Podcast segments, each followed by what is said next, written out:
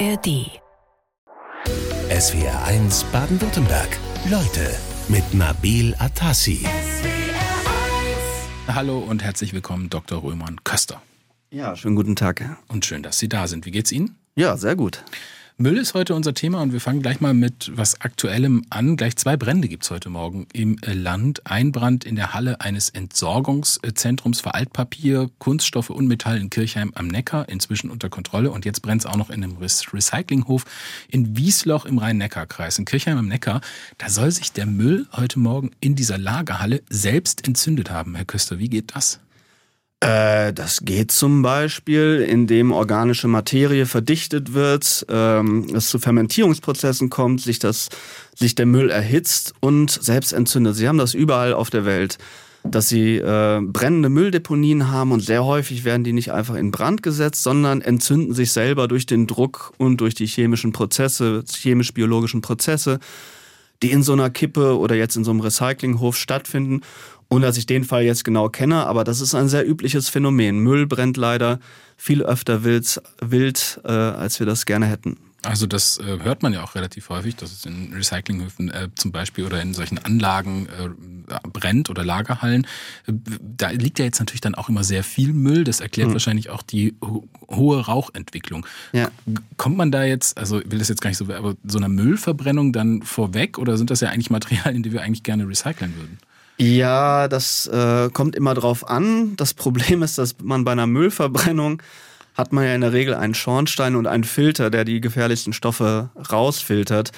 Das große Problem ist, und das ist auch ein globales Problem, dass Müll sich sehr häufig einfach selbst entzündet, wild verbrennt und dann eben eine große Schadstoffbelastung darstellt. Hm. Also es ist schon besser, das in einer Müllverbrennungsanlage zu verfeuern, als äh, wild in einem Recyclinghof. Ja, das will man natürlich nicht, zumal es ja auch jetzt in Wiesloch zu einer Rauchentwicklung kommt und dort die Fenster und Türen geschlossen äh, äh gehalten werden sollen. Das liegt wahrscheinlich daran, dass da jetzt eine Menge Giftstoffe einfach in der Luft rumschweben. Genau, und sehr häufig weiß man bei Müll auch, äh, gerade wenn sehr viel unterschiedlicher Müll brennt, weiß man auch nicht genau, was da eigentlich entsteht. Ja. Und welche Gifte in welcher Kombination beim Verfeuern produziert werden. Und das macht es eben das Risiko einfach so, dass man besser seine Fenster geschlossen hält. Hat das eigentlich äh, damit zu tun, wie lange man den Müll da lagert? Also sollte man den nicht zu lange lagern, damit er sich nicht selbst entzündet? Ja, wichtiger ist eigentlich die Zusammensetzung des Mülls. Also also im 19. Jahrhundert haben Mülldeponien noch nicht gebrannt, weil da war die Materialität noch nicht so, dass das wirklich ein Problem darstellt. Aber wenn zum Beispiel Plastik äh, auf der Deponie liegen oder wenn Chemikalien dazukommen, äh, und so weiter und dann noch organische Materie, dann kann das eben sehr, sehr leicht mal passieren. Ja, man könnte jetzt denken, dass Sie Recycling- äh, oder Wertstoffexperte sind. Äh, weit gefehlt, Sie sind Historiker, unter anderem äh, an der Bayerischen Akademie äh, der Wissenschaften äh, tätig. Da sind Sie Mitglied der Historischen Kommission. Sie waren aber auch schon an der Uni in Freiburg, Uni der Bundeswehr in München und Sie beschäftigen sich mit Müll. Genau. Also das, äh, ich beschäftige mich auch noch mit ein paar anderen Sachen, äh, aber tatsächlich äh, ist seit vielen Jahren immer mal wieder Müll eines meiner zentralen Forschungsthemen. Ja, Müll und Geschichte, wie geht das zusammen? Das äh, geht sehr, sehr gut zusammen und man kann das Verhältnis von Mensch und Müll aus vielerlei Perspektive betrachten. Es sagt einem unter anderem, wenn man weit in die Geschichte zurückguckt, etwas darüber aus, was haben Menschen als wertvoll, was als wertlos betrachtet, was haben sie als schmutzig betrachtet, was haben sie als sauber betrachtet. Also man kann gewissermaßen eine Geschichte der Menschheit von unten schreiben, nämlich äh, Hinblick auf ihr, ihre Form des Wirtschaftens und auf Hinblick auf ihre Vorstellung davon, was hat einen Wert, was hat keinen Wert, was ist schmutzig und so weiter. Sie sind Historiker, Herr Köster, und Sie haben uns gerade schon erklärt, was so spannend ist an der Geschichte von Mensch und Müll. Trotzdem frage ich mich, vor mir sitzt ein äußerst gepflegter äh, Herr, der äh, Historiker ist. Und äh, was motiviert einen so, vielleicht können Sie sich nochmal zurückerinnern, sich mit mit Müll zu beschäftigen? Ja, wie das so oft im Leben ist, äh, liegt der Beginn mit der Beschäftigung in einem äh, biografischen Zufall. Also ich hatte meine Doktorarbeit geschrieben und habe einen neuen Job gesucht und bin in einem Projekt gelandet, was sich mit britischem und deutschem Müll im Vergleich beschäftigt hat an der Universität Glasgow. Und das, ähm, da war ich zuerst ehrlich gesagt nicht so schrecklich begeistert, dass ich das mache. Ähm, aber dann habe ich zunehmend entdeckt, wie interessant das Thema ist, also auch welche Rückschlüsse sich auf menschliche Gesellschaften von diesem Thema ausziehen lassen. Und dann bin ich in vielerlei Hinsicht einfach dabei geblieben, weil es eben äh, so viele Anschlüsse ermöglicht. Also wie immer im Leben so eine Gemengelage, man ist einfach reingeraten. Was Sie mir gerade erzählt haben und was ich extrem spannend finde, jetzt auch im Zusammenhang mit den aktuellen Bränden ist, äh, bis zu 40 Prozent des weltweiten Mülls verbrennen wild. Dazu gibt es Daten tatsächlich. Genau, es gibt verschiedene Aufsätze, die das schreiben.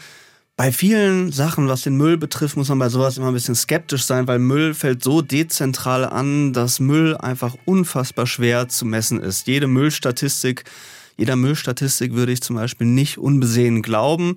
Die zeigen häufig die richtigen Trends an, aber exakte Zahlen sind immer schwierig. Das Problem ist, dass global wirklich viele, Men viele Mengen von Müll äh, wild deponiert werden, in Indien, in vielen afrikanischen Ländern beispielsweise, in vielen asiatischen Ländern. Und dann, wenn Müll wild deponiert wird, mit der materiellen Zusammensetzung, die wir heute haben, kann es immer wieder leicht passieren, dass sie einfach anfangen zu brennen. Und das ist nicht nur ein Problem für Gewässer, sondern eben auch ein Problem für das Klima und für die Luft. Bleiben wir mal ganz kurz in der Gegenwart. Äh, unser Umgang mit Müll heute, meinetwegen global oder auch hier in Deutschland, ist der problematisch Ihrer Meinung nach? Äh, das hängt immer von der Perspektive an. Das ist eine typische Historiker-Antwort, sorry. ähm, also eigentlich, wenn man es im Vergleich mit anderen Ländern betrachtet, machen wir das nicht so schlecht. Ja. Also wir haben eine funktionierende Müllabfuhr, äh, wir haben eine gute, vergleichsweise gute Müllentsorgung, wir haben auch eine ausgebaute Recyclinginfrastruktur. Das heißt nicht, dass es da nicht noch riesiges Verbesserungspotenzial gibt. Nur äh, wenn Sie in andere Länder gucken oder auch in die, insbesondere in Megametropolen, die sehr, sehr schnell gewachsen sind in den letzten Jahrzehnten.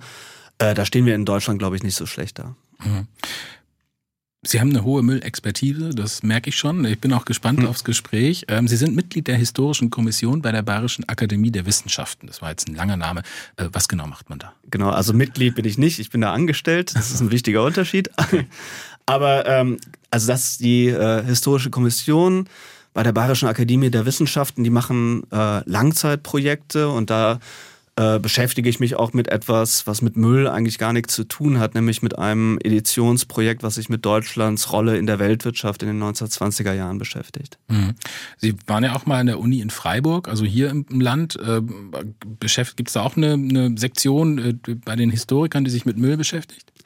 Genau, in, der, in Freiburg gibt's äh, eine Wirtschafts- und Umweltgeschichte, die sich mit genau solchen Themen beschäftigt. Und ja, ich war drei Jahre an der Uni angestellt, hat mir sehr gut gefallen, habe ich gute Erinnerungen dran. Mhm. Auch an die Stadt?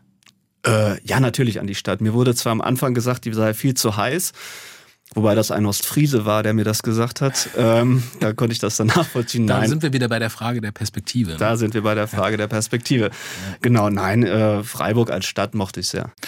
412 Millionen Tonnen Abfallaufkommen pro Jahr. Das sind 476 Kilo Haushaltsabfälle pro Jahr und Einwohner. Und das sind die Zahlen nur für Deutschland. Äh, hatten wir schon immer so viel Müll auf der Welt oder ist das ein Phänomen der Moderne? Das ist definitiv ein Phänomen der Moderne.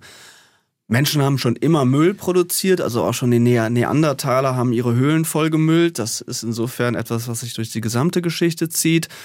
Aber dass die Müllmengen exponentiell ansteigen, dass sie auch immer schwerer zu entsorgen sind, das ist ein Phänomen, was im Wesentlichen auf die Zeit nach dem Zweiten Weltkrieg zurückgeht. Dann steigen die Müllmengen wirklich exponentiell an und es entwickeln sich die Müllberge, die wir heute nur allzu gut kennen. Mhm. Schauen wir mal noch weiter zurück. Die Geschichte der Menschheit, die kann man auch erzählen, äh, wenn man sich ihren Müll anschaut, hatte ich gesagt. Und vieles, was die Archäologen ausgraben aus früheren Zeiten, das ist eigentlich Müll. Das haben äh, Sie geschrieben, Herr Köster. Ähm, was sagt denn der Müll aus früheren Zeiten über unsere Vorfahren und so frühere Gesellschaften aus? Man kriegt viel raus, also wie sie sich ernährt haben, was sie für Gebrauchsgegenstände hatten und so weiter. Aber dass die Archäologie, äh, abgesehen von Gräbern oder von Schlachtfeldern oder von verborgenen Schätzen, hauptsächlich den Müll vor moderner Menschen ausgräbt, hat natürlich auch, äh, wirft natürlich auch ein Problem auf, weil das eben, das sind die Sachen, die die Menschen eben nicht mehr gebraucht haben, die sie nicht mhm. mehr benutzt haben, weil sonst hätten sie die Sachen ja nicht weggeworfen. Deswegen findet man zum Beispiel kaum Metalle, obwohl sie Metalle verwendet haben. Man findet viele andere Sachen nicht, obwohl sie sie benutzt haben. Insofern ähm, kann man Rückschlüsse auf die Ernährungsgewohnheiten ziehen, ob die Menschen Tiere hatten oder nicht, äh, was sie für Werkzeuge hatten. Aber häufig ist das auch nur ein äh, ausschnittsweiser Blick. Und man muss sich immer klar sein, dass Sachen, die sich wieder nutzen ließen, äh, auch wieder genutzt wurden und dann nicht in den vormodernen Müllgruben landen. Also wenn die Archäologen den ganzen Müll finden, dann sind die eigentlichen Müllexperten die Archäologen, kann man das so sagen? Genau, im Grunde, ich hoffe, ich äh, trete damit niemanden auf den Schlitz, sind äh, Archäologen Müllforscher, also oder graben in den Müll. Das, Gruben der Menschheit. Das halten wir mal so fest. Gab es denn eigentlich, also kennt die Natur sowas wie Müll? Also gab es Müll in dem Sinne, bevor es den Menschen gab? Äh, erstmal würde ich sagen, ist Müll ohnehin eine Kategorie, die ist ohne Menschen nicht zu äh, denken, weil wir es ja sind, die etwas für wertvoll oder wertlos erklären. Was immer das heißt. Ne? Also, äh, aber am Ende kommt man nicht darum herum, dass es keine substanziellen Qualitäten gibt, die etwas zum Müll äh, erklären. Das hm. hängt einfach von uns Menschen ab. Und auch erst dann, wenn wir das als Problem wahrnehmen, wenn wir das als Müll identifizieren und damit irgendwie umgehen, dann würde ich sagen, da fängt die Müllgeschichte eigentlich an. Allerdings ähm, hat auch der vormoderne Müll mit der Natur insofern viel zu tun, weil dieser Müll, den die vormodernen Menschen produzieren, in der Regel von Metallen oder Keramik abgesehen, über kurz oder lang halt zu Kompost wird. Und das ist eben heute auch sehr viel anders geworden. Aber dann kann man ihn ja eigentlich auch nicht mehr finden, ne? wenn er dann so praktisch ins Erdreich integriert ist. Also man kann ja nur das finden, was auch überdauert. Ja, ja, genau. Also ich habe mich da auch mit äh, Archäologen unterhalten, die meinen immer, das hängt vom pH-Wert ab. Und wenn man Probleme mit dem pH-Wert im Boden hat, dann findet man gar nichts mehr. Äh, ab wann wurde denn der Müll zum Problem? Also in dem Sinne, dass es da gibt es da einen Zusammenhang mit Siedlungen, weil die erste Großstadt, die ist ja auch schon äh, lange, äh, die ist auch schon lange her. Ich glaube, die gab es um 7000 vor Christus im Gebiet der heutigen Türkei. Genau. Also in dem Moment, wo Menschen a ihren äh, Siedlungsplatz nicht mehr verlassen und also nicht ständig äh, ihren Ort wechseln, ab dem Moment wird Müll zum Problem. Äh, das kann man bereits für die frühesten neolithischen Siedlungen nachweisen, dass Müll irgendwie im Weg rumlag, äh, gestört hat, ähm, irgendwann zu viel wurde, weil auf die Dauer wird, selbst wenn man wenig Müll produziert, äh, sammelt er sich einfach zu großen Haufen an und man muss irgendwas damit machen, allein weil er im Weg ist. Mhm.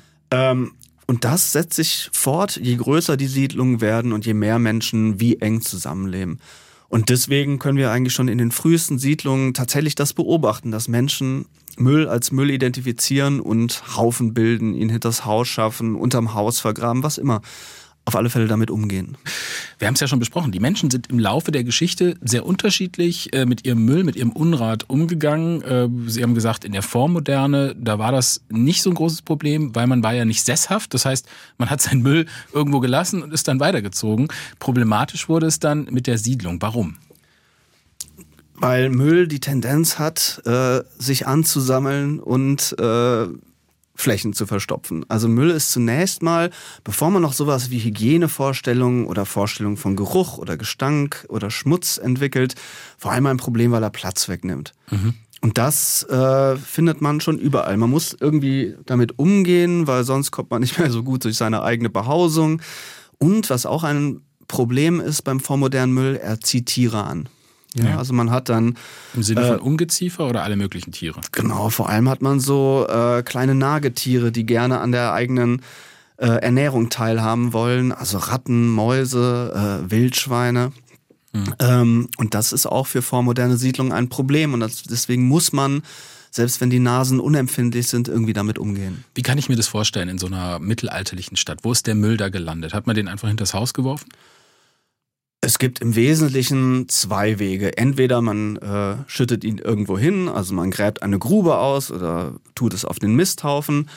Oder man schwemmt es ab. Also sie haben in ganz vielen Städten haben sie äh, Gräben, zum Beispiel in der Straßenmitte, wo dann ähm, der Abfall abgeschwemmt wird. Dafür braucht aber die Stadt nach Möglichkeit ein Gefälle. Wenn die ganz flach ist, läuft das nicht so gut. Mhm.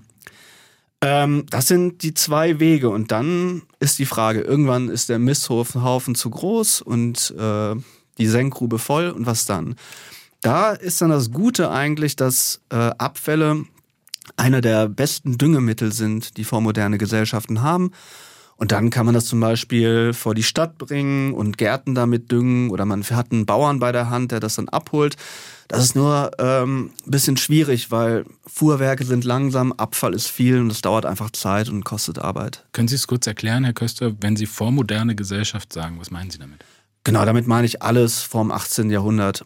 Ich ja. weiß auch, das ist ähm, das eine lange Zeit, aber da bis zu dem Zeitpunkt äh, kann man eigentlich von so einem vormodernen Art und Weise sprechen, mit Abfällen umzugehen. Sie haben gesagt, der Müll lockt Tiere an. Das heißt, ähm, auch mit den Tieren kamen natürlich auch Krankheitserreger dann zu den Menschen. Das ging ja dann irgendwann so weit bis zu Seuchen, äh, hm. Typhus, Cholera und so weiter. Ähm, Sie, wenn Sie von der Vormoderne reden, dann sind da ja auch die Römer eingeschlossen. Aber die waren ja in puncto Müllentsorgung schon recht modern. Ja, zum Teil waren sie modern, zum Teil gibt's auch äh, abscheuliche Berichte darüber, wie es äh, in Rom gerochen hat. Und Dichter beschweren sich darüber, dass man da leicht mal den Nachttopf über den Kopf gekriegt hat, was wahrscheinlich auch äh, einfach dem geschuldet ist, dass man einen sensationellen Bericht schreiben wollte. Aber die Römer haben zum Beispiel eine der frühesten geordneten Mülldeponien geschaffen, nämlich wenn Sie äh, heute in Rom sind und auf den Monte Testaccio steigen, am Tiber gelegen, das ist eine Deponie aus äh, alten Amphoren, die am Hafen von Rom anfielen und worin die Römer ihr Olivenöl transportierten. Mhm. Die Amphore ist überhaupt spannend, weil das ja so die erste äh, industriell, könnte man fast sagen, hergestellte Verpackung ist, ne, die wir benutzt haben. Genau, es sind die Transportfässer des Römischen Reiches. Damit können sie Weizen, Olivenöl, andere Sachen gut über lange Strecken transportieren. Das ist für die Zeit äh, eine absolute Innovation. Also im Prinzip der Vorgänger der Plastikflasche. Äh, ich würde eher sagen, der äh, Vorgänger des Transportfasses und des äh, Standardcontainers. Da sind noch ein paar Zwischenschritte dazwischen. Da sind noch ein paar äh, Zwischenschritte dazwischen. Wir gehen mal weiter in der Geschichte und gehen ins Jahr, machen einen, einen großen Sprung jetzt. 1938, äh, das schreiben Sie äh, auf in Ihrem Werk, das Sie erstellt haben über das Thema Müll. Äh, da entdeckten zwei heute weltberühmte Schriftsteller, nämlich Aldous Huxley und Thomas Mann, in Los Angeles bei einem Spaziergang äh, einen Plastikstrudel im, im Meer. Äh, woraus bestand dieser Strudel, Herr Köster? Genau, die beiden gehen sinnierend äh, in ein Gespräch über Shakespeare vertieft äh, am Strand von Los Angeles lang und dann fällt ihnen äh, am Strand auf, dass da ähm, Tausende von Raupen liegen. oder sie denken, es sind Raupen, aber in Wirklichkeit sind es eben äh, benutzte Kondome gewesen, die von Los Angeles großem Abflussrohr am Hyperion Beach ins Meer gespült und dann äh, an den Strand gespült werden. Das ist deswegen interessant, weil äh, das, soweit ich weiß, der erste Fall von Meeresverschmutzung durch Kunststoffe ist den ich persönlich kenne. Und es ist auch interessant, weil die Leute offensichtlich ähm, die Kondome nach äh, Benutzung die Toilette runterspülen und nicht äh, das im Hausmüll entsorgen. Warum also, tun Sie das? Oder warum haben Sie das getan? Kann man jetzt mal vermuten, wahrscheinlich, dass der Akt keine Spuren hinterlassen sollte. Hm. Ähm, heute kann man diese Beobachtung Plastikstrudel äh, im Meer ziemlich einfach machen. Also da muss man nur an viele Häfen in Europa und auch sonst überall äh, gehen. Da kann man das sehen, den vielen Plastikmüll im Meer. Äh, konnten Sie bei Ihren Recherchen rausfinden, warum so viel Müll in den Meeren landet? Dafür gibt es äh, im Wesentlichen zwei Ursachen. Eine Ursache, obwohl mir das persönlich zunächst unwahrscheinlich vorkam, aber das scheint tatsächlich wichtig zu sein, sind äh, die großen Fischereiflotten, die auf den Weltmeeren umherfahren und die ihren Müll häufig sehr rücksichtslos einfach über Bord werfen. Das ist eine Ursache. Die größte und wichtigste Ursache ist aber sogenannter Mismanaged Waste. Also Müll, der in großen Metropolen, vor allem in Asien, teilweise auch in Afrika und Lateinamerika, nicht gesammelt wird, sich ansammelt, vom Regen weggespült wird und auf die Art und Weise äh, im Meer landet. Das sind die beiden wichtigsten Ursachen. Dazu kommen noch viel anderer Müll, auch äh, zu einem kleinen Teil landet auch unser Müll im Meer. Aber das sind die wichtigsten Ursachen. Mhm. Plastik an den Stränden, das ist aber jetzt kein neues Phänomen mehr. Also das kann man schon weit zurückkommen. So richtig losgegangen ist es dann aber wann? Richtig los geht das äh, in den späten 1960er Jahren. Also der Abenteurer äh, Thor Heyerdahl, der berichtet das Ende der 1960er Jahre als er nämlich feststellt, als er über den mit seinem selbstgebauten äh, ähm, Baumboot oder wie man das bezeichnet, als er in den 50er Jahren über den Pazifik äh, gefahren ist, hat er kein Plastik gesehen. Ende der 1960er Jahre kam ihm ständig Plastik entgegen und er berichtet das und dann berichten da die Zeitungen drüber.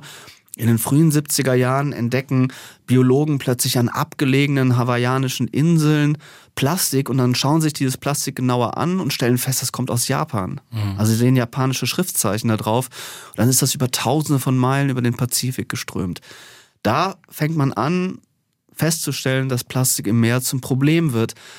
Äh, aber das wird dann eben immer mehr. Und in den 90er Jahren fängt man dann an, von diesen äh, Müllstrudeln oder diese Müllstrudel zu beobachten, die ja heute immer noch ein großes Problem sind. Herr Köster, wir haben gerade über Müll im Meer gesprochen, Plastikstrudel. Wie lange braucht denn so eine im Meer befindliche Plastikflasche, bis sie abgebaut ist? Das hängt ein wenig vom Plastik und der Kombination ab, aber man sagt zwischen 100 und 1000 Jahren. Das ist eine ganz lange Zeit. Ähm, das heißt, so schnell ist die erstmal nicht weg, wenn da immer neues Plastik tonnenweise Tag für Tag dazukommt. Äh, was macht denn das mit unseren Weltmeeren? Das, äh, also zunächst äh, ist das auch, was wir in den Müllstrudeln sehen, geschätzt ein Fünftel des, des Plastiks, was tatsächlich äh, im Meer schwimmt, weil sich das ähm, weil sich Bakterien darauf ablagern.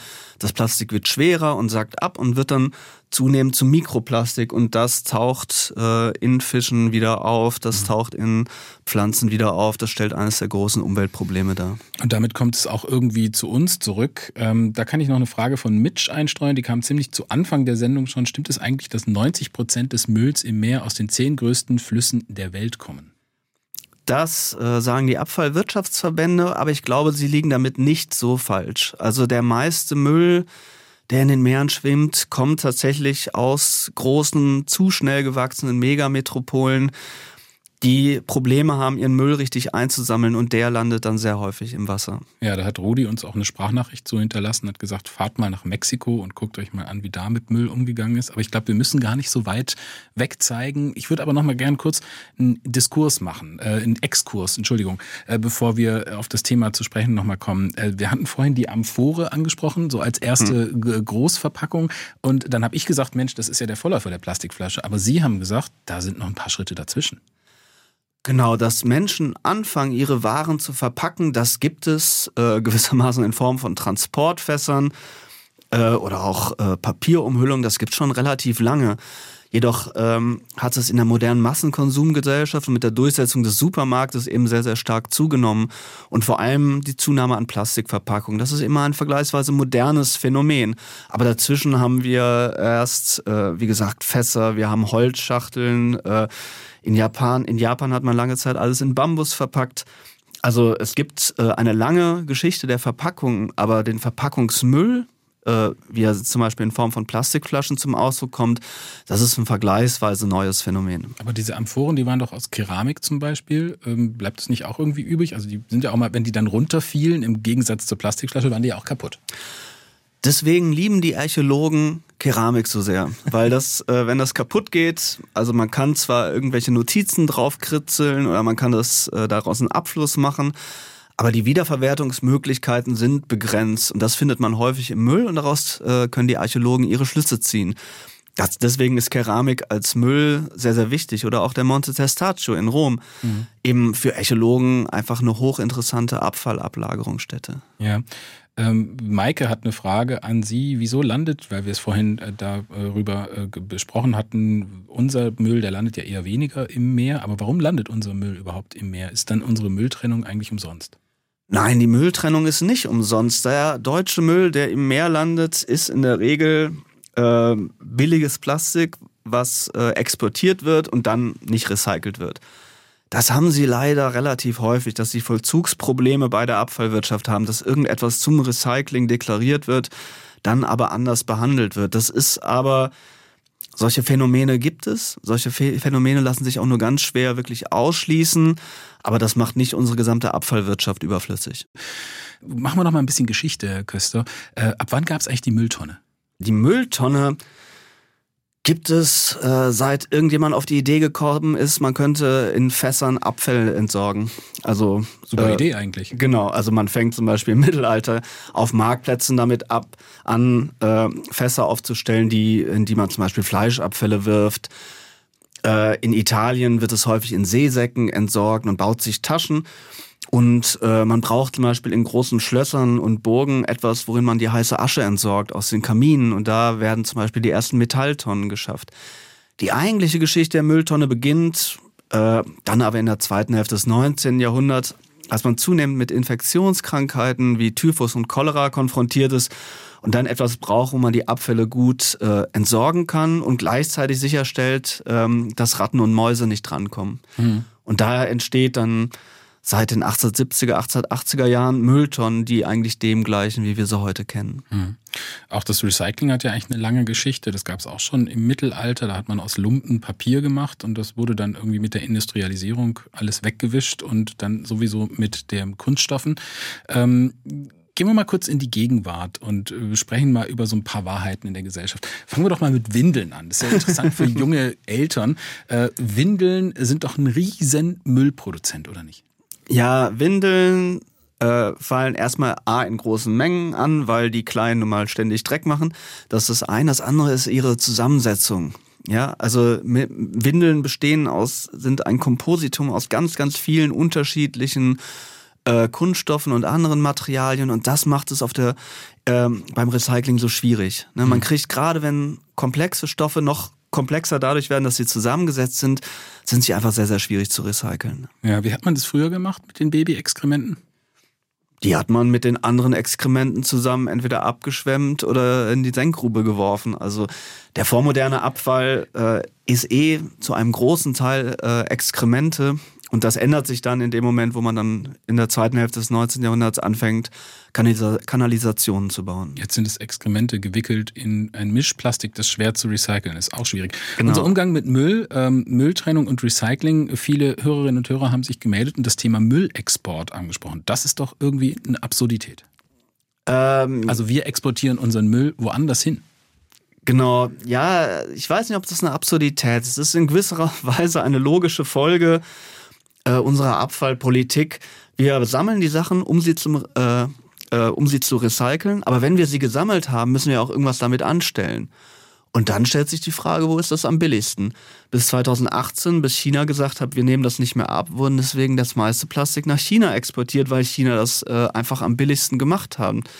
Da kann man natürlich aus umweltpolitischen Gründen sagen, das sollte man besser vor Ort machen, dann äh, produziert man auch weniger Emissionen, aber es kostet eben auch mehr Geld. Und deswegen, ähm, die Paradoxie ist im Grunde, dass wir immer mehr Sachen sammeln, die wir recyceln wollen, äh, wo wir dann Probleme haben, die wirklich zu recyceln, ohne dass es unseren Geldbeutel zu stark belastet. Mhm. Äh, jetzt schreibt ähm, ein Hörer aus Plietzhausen, ähm, die BASF hat seit Jahren ein System zum Recyceln, also sage ich jetzt einfach mal den Firmennamen dazu, weil es hier drin steht, äh, von Plastikmüll aus dem Meer entwickelt, weil es das aber wohl nicht angewendet wird, weil es billiger ist, Plastik aus Öl herzustellen. Ist das auch eine Absurdität? Äh, da ich, die, äh, den Fall kenne ich nicht. Ich weiß nur, dass es äh, solche Wunderlösungen durch die Geschichte immer wieder gegeben hat und die sind in der großtechnischen Anwendung, haben die sich häufig als problematisch erwiesen. Ich weiß nicht, ob das wirklich so der Fall ist. Es gibt verschiedene technische Lösungen, die zurzeit diskutiert werden, auch ähm, ab, sozusagen plastikfressende Bakterien werden zurzeit, da wird sehr intensiv dran geforscht. Äh, ich wäre sehr, sehr froh, wenn es diese technische Lösung wirklich gibt und ich glaube auch nicht, dass sinistre Interessen die auf die Dauer verhindern können. Was da glaube ich nicht dran. Sinistre Interessen? Ja, die Großkonzerne, die ihr äh, Geschäft erhalten wollen. Da mhm. Lobbyarbeit spielt eine wichtige Rolle. Da soll man mich nicht falsch verstehen. Nur ich glaube nicht, dass es die große technische Lösung gibt, äh, die von bösen Mächten verhindert wird. SWR 1 Leute heute Vormittag mit dem Historiker Roman Köster. Und ich habe hier ein bisschen Spezialwissen, das kommt aus Bernard Villiers im Elsass von Jean-Joseph Riche. Der sagt, der erste Mülleimer, Abfalleimer wurde vom Präfekten Poubelle in Paris im vorletzten Jahrhundert eingeführt. Daher der Name Poubelle für dieses Gefäß. Richtig so, Herr Köster. Äh, das ist zur Hälfte richtig. Also tatsächlich war die Einführung der Mülltonne in Paris 1883 durch den Präfekten Poubelle ein äh, säkulares Event in der Müllgeschichte mhm. sozusagen. Er hat die Müllgeschichte der Mülltonne aber nicht erfunden. Die hat er aus, also sein Modell in Paris hat er aus Lyon übernommen. Tatsächlich ist aber in ähm, Frankreich Poubelle, der Name dieses Präfekten, dann zum Begriff für die Mülltonne schlechthin gekommen, was für, vor allem für seine Nachkommen ein Problem darstellt, die sich jetzt alle umbenennen lassen wollen. Ja, es gibt ja auch im Deutschen so zum Beispiel den Müllhaufen der Geschichte, auch so ein geflügeltes Wort. Ja, schon im 13. Jahrhundert äh, war Müll ein großes Schimpfwort und äh, das findet sich immer wieder in Reiseberichten, dass irgendwelche Leute als Müll beschimpft werden oder eben dann später von Trotzki vom Müllhaufen der Geschichte gesprochen wird. 3,4 Milliarden Tonnen Müll weltweit. Das ist die Prognose für 2050, wenn alles so weitergeht wie bisher. Aktuell stehen wir bei rund 2 Milliarden Tonnen pro Jahr weltweit. Das ist eine gigantische Vermehrung, äh, wenn die Prognosen denn zustimmen. Wie geht das zusammen? Die Welt wird immer moderner, immer mehr technische Möglichkeiten sind da und trotzdem machen wir immer mehr Müll. Oder gerade deshalb? Äh, das hängt äh, so zusammen, wie Sie das zum Schluss gesagt haben.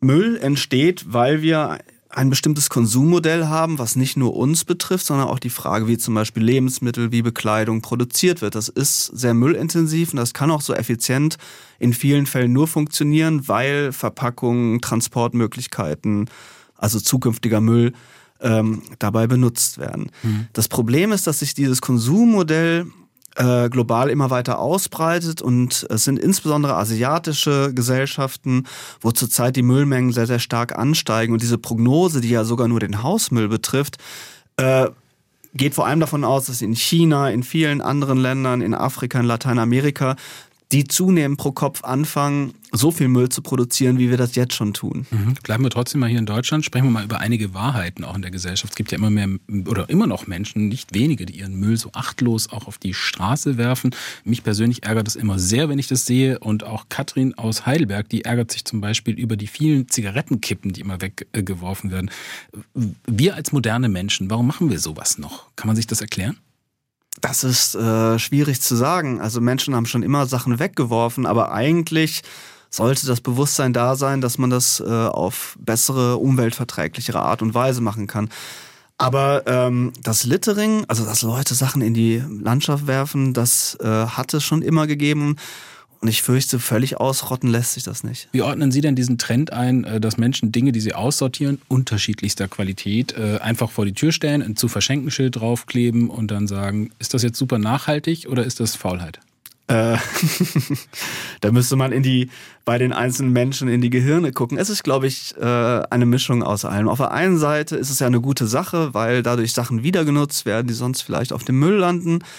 Auf der anderen Seite, in dem Moment, wo ich das vor die Tür stelle, bin ich ja los. Das ist auch ein Akt der Befreiung und äh, manchmal ist ja vieles, was man dort findet, auch eigentlich eher der Kategorie Müll zuzuordnen und äh, Manchmal fragt man sich, ob dann immer die richtigen Motive dahinter stecken. Marius äh, Mehlbich aus Waghäusel, der fragt auch gerichtet an Sie, Herr Köster, ja, die Demokratisierung des Konsums seit der frühen Neuzeit in der Geschichte des Mülls. Ähm, also die, der einzige Weg ist doch eigentlich die Müllvermeidung. Das spricht er auch an. Ist das zwangsläufig mit Verzicht verbunden? Zwei Fragen stecken da eigentlich drin. Ja, das, ähm, das Problem ist, ganz ohne Verzicht wird es nicht geben. Ich glaube, das Problem ist, dass viel Müll entsteht, weil wir Lebensmittel, Bekleidung, viele andere Gebrauchsgegenstände sehr, sehr effizient produzieren. Und wenn wir das nicht mehr so effizient produzieren, werden die Preise ansteigen. Also vom Müll kommen wir nicht kostenlos los. Da bin ich eigentlich ziemlich fest von überzeugt. Das ist mit Einschränkungen, mit Umstellungen unseres Wirtschaftsmodells vielleicht sogar insgesamt verbunden. Deswegen ist es nicht einfach. Aber ich denke, es ist wichtig, dass man sich klar macht, wie eng Müll eigentlich mit uns, mit unserem Leben verknüpft ist, um die Debatten um den Müll besser führen zu können. Herr Köster, das war Ihr Abschlussstatement und es war eine super äh, interessante und spannende Sendung. Vielen Dank für Ihren Besuch in SWR1 Leute. Ja, vielen herzlichen Dank für die Einladung. SWR1 Baden-Württemberg. Leute, wir nehmen uns die Zeit.